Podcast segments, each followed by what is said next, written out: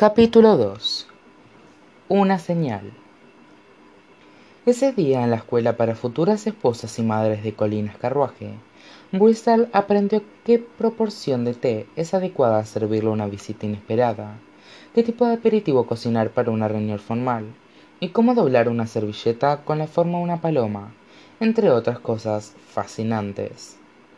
Para el final de la clase, Bristol había puesto los ojos en blanco tantas veces que le habían comenzado a doler.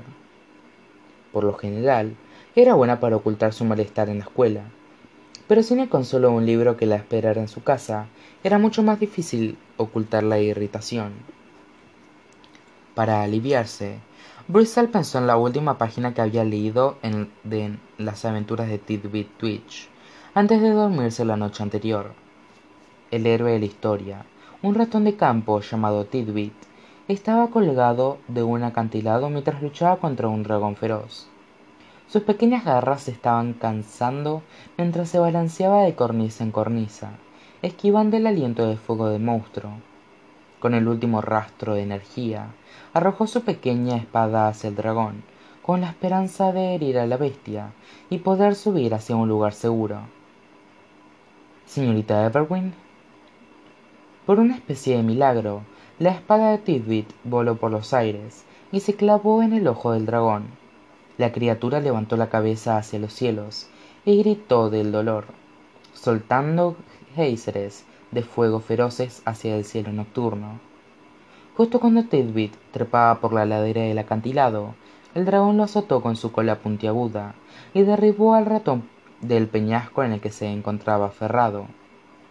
Tidbit cayó hacia la tierra rocosa abajo, mientras sacudía sus extremidades de un lado a otro en busca de algo, cualquier cosa, para sujetarse. Señorita Everwin. Bristol se sentó derecha en su asiento como si hubiera sido pinchada por un alfiler invisible. Todas sus compañeras de clase voltearon hacia su pupitre en la parte trasera del salón y la miraron con el ceño fruncido. Su maestra, la señorita Plum, la miró con seriedad desde el frente de la clase sin separar los labios y levantando una de sus cejas finas. Em, ¿Sí? preguntó Bristol con una mirada inocente. Señorita Everwin, ¿está prestando atención o está soñando despierta otra vez? le preguntó la señorita Plum. Estoy prestando atención, por supuesto, mintió. Entonces, ¿Cuál es la forma correcta de manejar la situación que acabo de describir? Le desafió la maestra. Obviamente, Brisa no tenía ni idea de lo que la clase discutía. Las otras niñas rieron entre dientes, anticipando un buen castigo. Afortunadamente, Brisa sabía la respuesta que resolvía todas las preguntas de la señorita Plum, sin importar cuál fuera el tema. Supongo que le preguntaría a mi futuro esposo qué debo hacer, contestó. La señorita Plum miró a Bristol por un momento sin parpadear. Eso es. correcto, dijo la maestra, sorprendida de tener que admitirlo. Bristol suspiró aliviada y sus compañeras suspiraron decepcionadas. Siempre ansiaban momentos en los que Bristol fuera regañada por su infame costumbre de andar, de andar soñando despierta.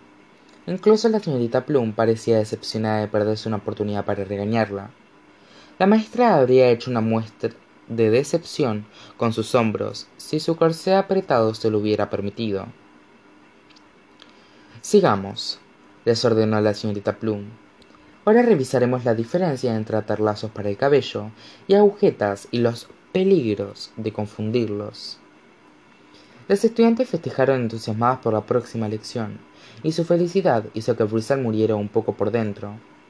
Sabía que no podía ser la única niña en toda la escuela que quisiera una vida más excitante que para la que, las estaban preparando. Pero mientras observaba a sus compañeras estirar el cuello para ver lazos y agujetas, no sabía si todas eran actrices fenomenales o tenían el cerebro fantásticamente lavado. Bristol había aprendido a, que no a no mencionarle sus sueños o frustraciones a nadie, ya que no hacía falta que dijeran nada para que la gente se diera cuenta de que era distinta. Al igual que los lobos de otra jauría, toda la escuela podía prácticamente olerlo, y dado que el Reino del Sur era un lugar tenebroso para las personas que pensaran distinto, las compañeras de las compañeras de Bristol se mantenían alejadas de ella, como si pensaran como si pensar distinto fuera una enfermedad contagiosa. No te preocupes, un día se arrepentirán de esto, pensó Bristol. Un día desearán haber sido más agradables conmigo. Un día celebrarán mis diferencias. Un día ellos serán infelices y yo no. Para debatir, evitar atraer más la atención, Bristol se quedó en silencio y prestó atención de la mejor manera hasta el final de la clase. El único momento en el que se movió fue para acariciar suavemente las gafas de lectura que llevaba escondidas en su vestido.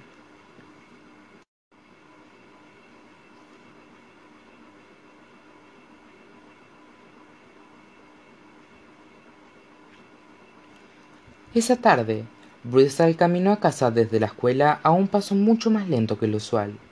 Con nada más que tareas esperándola en su hogar, decidieron un paso por la plaza del centro de Colinas Carruaje, con la esperanza de que el cambio de escenario le quitara los problemas de la mente. El castillo de Champion, la catedral, la corte y la Universidad de Derecho se cernían a los cuatro lados de la plaza del centro. Algunas tiendas y mercados atestados de gente llenaban cada esquina y espacios entre las estructuras imponentes del gobierno. En el centro de la plaza había un parque con césped en donde una estatua del rey Champion I se erguía sobre una fuente poco profunda. La estatua mostraba al soberano montando a su caballo y apuntando una espada hacia un futuro aparentemente próspero pero el homenaje recibía más atención de las palomas que de los ciudadanos que deambulaban por el pueblo. Al pasar frente a la Universidad de Derecho, levantó la vista hacia sus paredes de piedra y sus domos de cristal impresionantes con envidia. En ese mismo momento, Barry estaba en algún nuevo lugar del interior agonizando para su examen. Bristol juraba haber sentido la ansiedad de su hermano irradiando a través de las paredes, pero de todas formas habría dado cualquier cosa para estar en su lugar. Se detuvo para decirle buena suerte y siguió caminando. No le quedó otra opción más que pasar por la corte mientras seguía cruzando la plaza. Era un edificio amenazante de columnas altas y techo a dos aguas. Cada columna tenía la imagen esculpida de un juez supremo, que miraba con el ceño fruncido a los ciudadanos, como si fuera un padre decepcionado, una expresión que Bristol conocía muy bien. No podía evitar sentir que se le llenaba el estómago de ira al mirar los rostros intimidantes sobre ella. Los hombres como ellos, los hombres como su padre, eran la razón por la que ella tenía tan poca felicidad. En una esquina de la plaza, entre la universidad y la corte, se encontraba la biblioteca de Colinas Carruaje. Era una estructura pequeña y modesta en comparación con los edificios que los rodeaban. Pero para Bristol, la biblioteca podría haber sido un palacio. Sobre la puerta de doble hoja había una placa negra con un triángulo rojo en el centro, un símbolo común en el Reino del Sur, que le recordaba a las mujeres que no tenían permitido entrar pero la ley no hacía nada para quitarle su deseo de hacerlo. Estar tan cerca de tantos libros y tener prohibido disfrutarlos le daba a Bristol una sensación horrible, siempre que ponía los ojos sobre la biblioteca.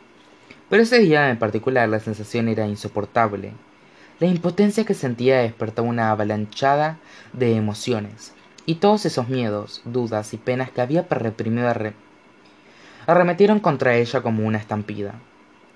La ruta pintoresca de regreso a casa que había tomado estaba creando el efecto contrario a lo que quería, por lo que pronto la plaza comenzó a sentirse como una jaula que se cerraba a su alrededor. Bristol estaba tan abrumada que apenas podía respirar. Espantó un grupo de palomas de la estatua de Champion y se sentó al borde de la fuente para recuperar el aliento. Ya no puedo seguir con esto, dijo con la respiración entrecortada. No dejo de repetirme que todo mejorará, pero las cosas solo empeoran una y otra vez. Si la vida es solo una serie de excepciones, entonces desearía nunca haber nacido. Desearía poder transformarme en una nube e irme flotando lejos, muy lejos de aquí. Algunas lágrimas cayeron por su rostro sin poder anticiparlas. Algunos ciudadanos notaron la escena conmovedora y se detuvieron para mirarla abiertos. Pero a Bristol no podía importarle menos. Enterró su rostro entre las palmas de sus manos y lloró frente a todos. Por favor, Dios, necesito algo más que solo fe para seguir adelante, dijo entre lágrimas. Necesito algo que pruebe que no soy la tonta que siento ser. Necesito un mensaje que me diga que mi vida no siempre será miserable. Por favor, necesito una señal. Irónicamente, luego de que Bristol terminara de llorar y haya secado sus lágrimas, una señal fue lo primero que vio. Un bibliotecario anciano y algo raquítico salió de la biblioteca con un cartel amarillo debajo del brazo. Con unas manos temblorosas, creó el cartel en la entrada de la biblioteca. Bristol nunca antes había visto una señal como esa en la entrada de la biblioteca, por lo que se sintió muy curiosa. Una vez que el bibliotecario regresó adentro, ella avanzó hacia la escalinata para leer las palabras pintadas sobre el cartel. Se busca sirvienta.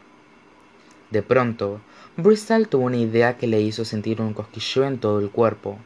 Antes de poder cuestionarse, y antes de estar completamente alerta de lo que estaba haciendo, cruzó la puerta y entró a la biblioteca de Colinas Carruaje.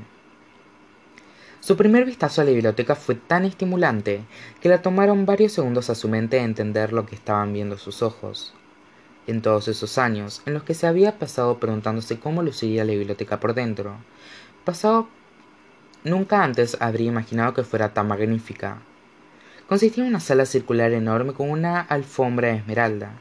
Las paredes estaban cubiertas con paneles de madera, y la luz natural se abría paso a través de un techo de vidrio. Una esfera plateada inmensa se elevaba en el centro de la planta baja, donde docenas de estudiantes de derecho se encontraban dispersos sobre las mesas antiguas y sillones que las rodeaban. Lo más sorprendente de todo era que la biblioteca estaba rodeada por tres pisos de estantes con libros, que parecían extenderse hacia los pisos superiores, como un laberinto interminable. Ver miles y miles de libros hizo que Bristol se sintiera algo mareada, como si acabara de entrar en un sueño.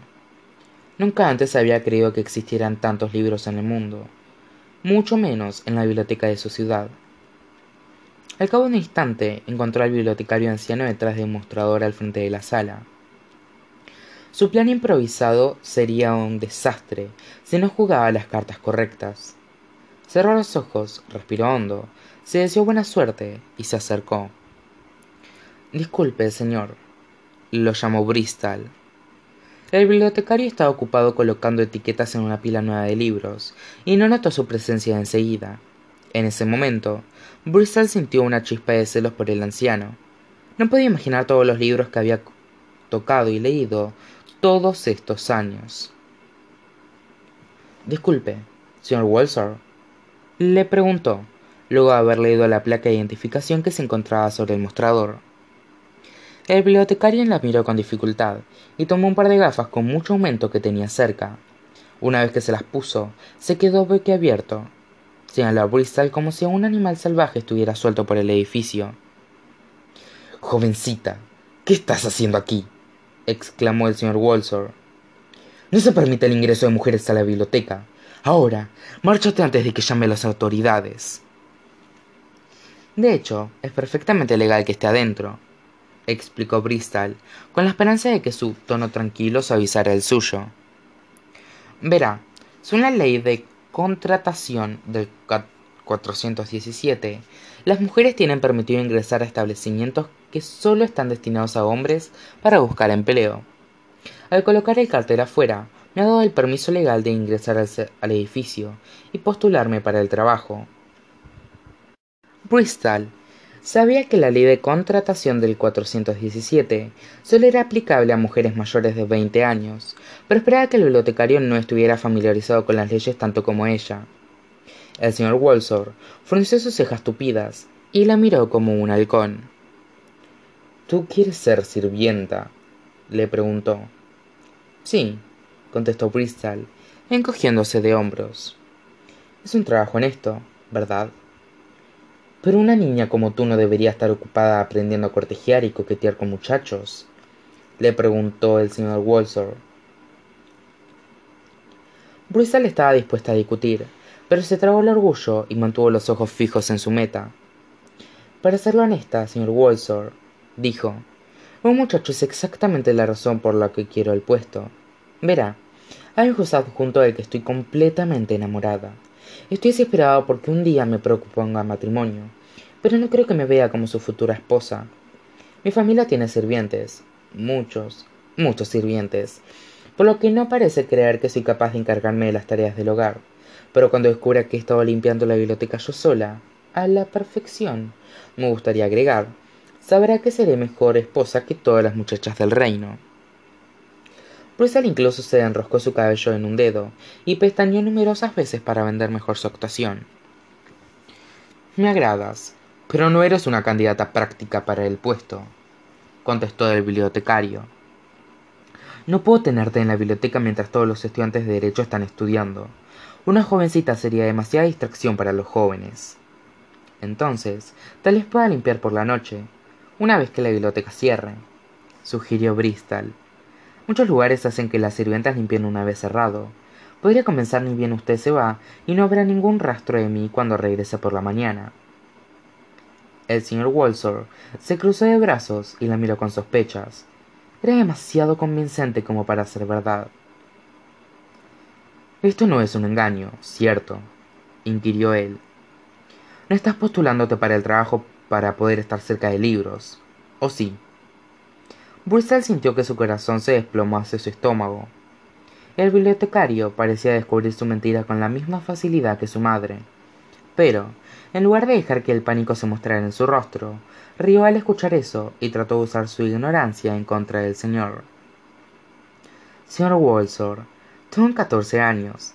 ¿Qué intereses podría tener yo en los libros? A juzgar por el lenguaje corporal del bibliotecario, la psicología inversa funcionó a la perfección.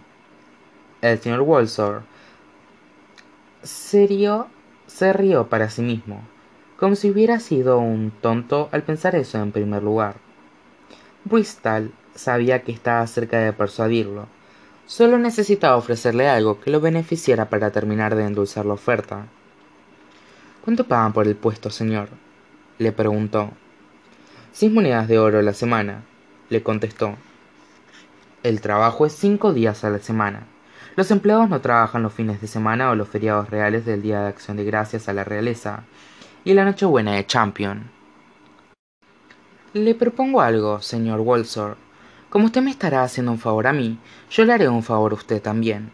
Si me contrata para limpiar la biblioteca, lo haré por tres monedas de oro a la semana. Sofuerta fue música para los oídos del señor Walsor. Se rascó la barbilla y asintió mientras se convencía más y más. ¿Cuál es tu nombre, jovencita? preguntó. Es Bristol Ebb. Por suerte, Bristol se detuvo antes de revelar su verdadero apellido. Si el bibliotecario se enteraba de que era una Evergreen, su padre podría descubrir que se había postulado para el trabajo, y era un riesgo que no podía tomar, por lo que Bristol le dijo el primer nombre que se le vino a la mente y, así, nació su apodo. Mi nombre es Bailey, Bristol Eve Bailey. Muy bien, señorita Bailey, dijo el señor Walsor. Si puedes empezar semana mañana por la noche, quedas contratada. Bristol no pudo contener su entusiasmo. Todo su cuerpo comenzó a vibrar como si le estuvieran haciendo cosquillas. Estiró la mano sobre el mostrador y estrechó enérgicamente la mano frágil del bibliotecario. Gracias, señor Walsor. Muchas gracias. Le prometo que no lo decepcionaré. Ah, perdón. Espero no haberlo lastimado. Hasta mañana. Bristol prácticamente salió flotando de la biblioteca hacia el camino del este. Su plan había sido más exitoso de lo que jamás hubiera previsto. En solo un día tendría acceso a miles y miles de libros, y, con nadie en la biblioteca de que lo supervisara, Bristol podría llevarse alguno a su casa cada noche cuando terminara de limpiar. La idea era tan excitante que no podía recordar la última vez que había sentido tanta felicidad corriendo por sus venas. Sin embargo, su euforia se desplomó ni bien la casa de los Evergreen apareció en el horizonte. Por primera vez, comprendió lo impráctica que era la situación. No había manera viable de que su familia no notara su ausencia por las noches. Necesitaría darles una explicación de por qué se marchaba por la noche y no regresaba hasta la madrugada. Si quería trabajar en la biblioteca, tendría que crear una mentira espectacular que no solo le permitiera ganarse la confianza de su familia, sino también evitar cualquier tipo de sospecha. Si la atrapaban, las consecuencias serían catastróficas. Bristol presionó la mandíbula mientras pensaba en el desafío desalentador que la esperaba adelante. Aparentemente, conseguir un trabajo en la biblioteca era solo su primera tarea imposible del día.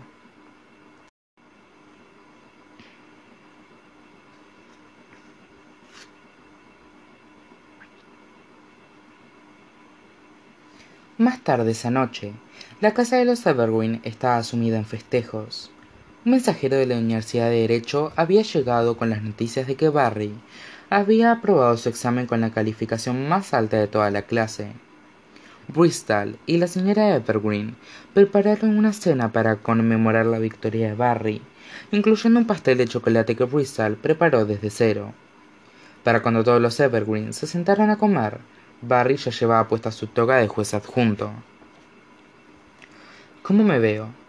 les preguntó a todos en la mesa. Como un niño con ropa de adulto, se burló Brooks. No, te ves perfecto, dijo Bristol, como si hubieras nacido para llevarla puesta. Bristol estaba muy orgullosa de su hermano, pero también especialmente agradecida por tener una excusa para estar tan feliz. Siempre que pensaba en su nuevo trabajo en la biblioteca, nadie le cuestionaba la sonrisa que aparecía en su rostro. Todos en su familia compartían el mismo entusiasmo.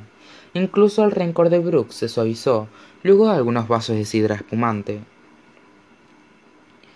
No puedo creer que mi hijo vaya a ser juez adjunto, dijo la señora Berwin entre lágrimas de felicidad. Pareciera que hubiera sido ayer que te poníamos mis camisas largas y sentenciabas a tus jueces a trabajo forzoso en el patio trasero. Cielos, el tiempo sí que pasa volando. Estoy muy orgulloso de ti, hijo, le dijo el juez Evergreen. Estás manteniendo el legado de la familia sano y salvo. Gracias, papá, le contestó Barry. ¿Tienes algún consejo para mi primera semana en la corte?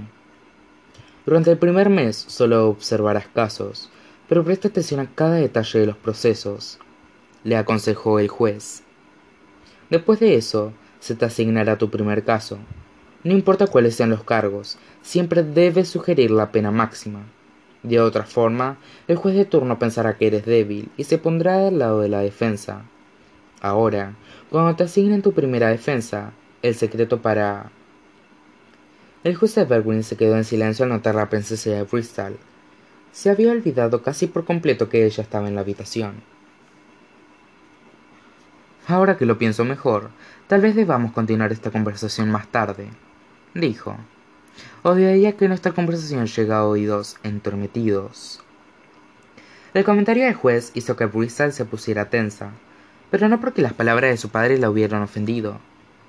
Luego de una larga tarde de conspirar, Bristol estaba esperando el momento justo para asegurarse un futuro en la biblioteca, y esta podría ser su única oportunidad.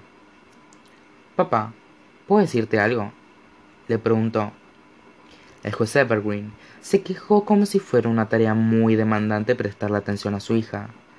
El resto de los Evergreen miraron a Bristol y al juez con nervios, ya que temían que la cena terminaría de la misma forma que el desayuno. Sí, ¿qué ocurre? Le preguntó el juez. Bueno, estuve pensando en lo que me dijiste esta mañana, comenzó Bristol. No quiero faltarle al respeto a la ley, por lo que tenías razón al sugerirme que coma en otro lugar. ¿Ah? dijo su padre. Sí, y creo haber encontrado la solución perfecta, continuó Bristol. Hoy luego de la escuela pasé por la casa para los desamparados de Colinas Carruaje. Tengo una falta de personal muy importante, por lo que, con tu bendición, me gustaría empezar un voluntariado allí por las noches luego de la escuela. ¿Quieres llenarte de pulgas en un hospicio? le preguntó Brooks con incredulidad. La señora Evergreen levantó la mano para hacer callar a su hijo mayor. Gracias, Brooks, pero tu padre y yo nos encargaremos de esto, dijo. Bristol, es muy lindo de tu parte querer ayudar a los menos afortunados, pero yo necesito de tu ayuda en esta casa. No puedo encargarme de todas las tareas y de la cocina yo sola. Bristol bajó la cabeza y miró sus manos para que la señora Evergreen no notara ningún rastro de mentira en sus ojos. Pero no, te estoy abandonando, mamá, le explicó. Luego de la escuela regresaré a casa y te ayudaré a cocinar y limpiar, como siempre. Y cuando sea hora de comer, simplemente me iré por unas horas para el voluntario de la casa para los desamparados. Por la noche regresaré a casa y me encargaré de lavar los trastos antes de irme a dormir, como siempre. Puede que pierda una hora o dos de sueño, pero no debería afectar nada más. El comedor quedó en silencio mientras el juez Evergreen consideraba el pedido de su hija. Bristol sentía como si tuviera un nudo invisible alrededor de su estómago y, con cada segundo que, que pasaba, se tensaba más y más. Los treinta segundos que le tomaron dar una respuesta se sintieron como horas. Estoy de acuerdo. Se necesita un cambio para prevenir otros incidentes como el de esta mañana, dijo su padre. Puedes asistir al voluntariado por las noches en la casa para los desamparados, pero solo si eso no significa más trabajo para tu madre. El juez Evergreen golpeó la mesa con su tenedor, como si fuera un martillo, y así dejó efectiva la sentencia definitiva del día. Bruce no podía creer, creer lo que había logrado. Trabajar en la biblioteca ahora era una realidad. El nudo en su estómago pronto comenzó a desatarse, y Bristol sabía que tenía que salir de la vista de su familia antes de comenzar a brincar por las paredes. Muchas gracias, papá, le dijo. Ahora, si me disculpan, les daré algo de privacidad a ti y a Barry para que puedan hablar con libertad sobre la corte. Regresar para, limpiar la mesa cuando hayan terminado el postre. Bristol se levantó de la mesa y subió a su habitación a toda prisa. Una vez que cerró la puerta por detrás, comenzó a bailar en el cuarto con toda la energía que podía sin emitir ningún sonido. Al pasar frente al espejo, vio algo que no había visto desde que era pequeña. En lugar de ver una niña rendida y deprimida con un uniforme de escolar tonto, se encontró con una muchacha feliz y enérgica, con la mirada llena de esperanza y las mejillas ruborizadas. Parecía estar mirando a una persona completamente diferente. Eres una niña mala, Bristol Eve Bailey le susurró a su reflejo. Una niña muy mala,